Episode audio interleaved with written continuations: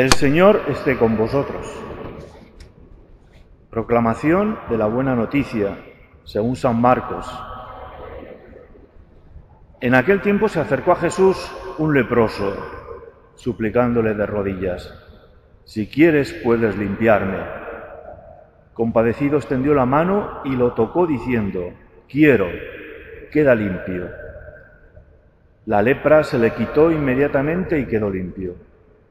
Él lo despidió encargándole severamente, no se lo digas a nadie, pero para que conste, ve a presentarte al sacerdote y ofrece por tu purificación lo que mandó Moisés, para que le sirva de testimonio. Pero cuando se fue, empezó a pregonar bien alto y a divulgar el hecho, de modo que Jesús ya no podía entrar abiertamente en ningún pueblo, se quedaba fuera, en lugares solitarios, y aun así acudían a él de todas partes. Palabra del Señor. Sentaros un momentico. Conocemos, quizás por películas, lo que significa ser leproso. En la antigüedad era una enfermedad terrible, ahora ya es una enfermedad curable, aunque en el mundo todavía la padecen casi dos millones de personas en los países pobres. Es una enfermedad que lo, lo que produce son la pérdida de dedos, de la nariz, las orejas, todas esas protuberancias del cuerpo que se acaban pudriendo, cayendo. Como digo, en la, en la antigüedad era una enfermedad terrible, no solamente por eso, sino que para los judíos además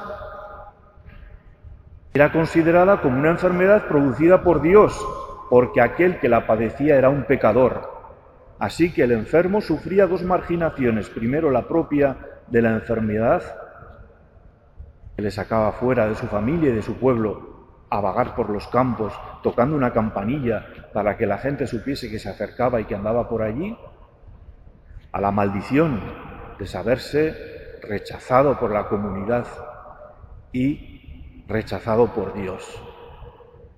No puede haber ya más marginación que la que sufrían aquellos pobres enfermos. Pues bien, aquí tenemos a un enfermo desesperado, seguramente ha oído hablar de las andanzas de Jesús y de cómo está curando enfermos y él se atreve con un, con un gran atrevimiento, podemos decir, a acercarse allí por donde iba a pasar Jesús y arrodillándose le pide que limpie. Si tú quieres, puedes limpiarme. Y aquí viene lo inaudito para un judío. Dice, Jesús compadecido extendió la mano y lo tocó. Esto para un judío sano significaba que él mismo se hacía impuro, él mismo se hacía enfermo, él mismo se hacía rechazado por Dios.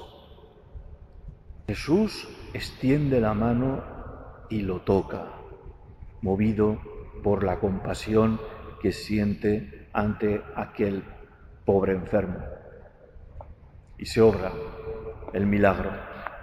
La lepra desaparece, pero Jesús dice ya no podía entrar abiertamente en ningún pueblo, porque claro, se corrió la voz de que él era impuro, había tocado a un leproso, aunque ese leproso se curase.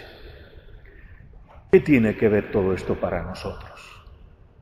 Nos ponemos en la figura de Jesús y nos preguntamos cuáles son los marginados de nuestra sociedad, enfermos, ancianos, emigrantes.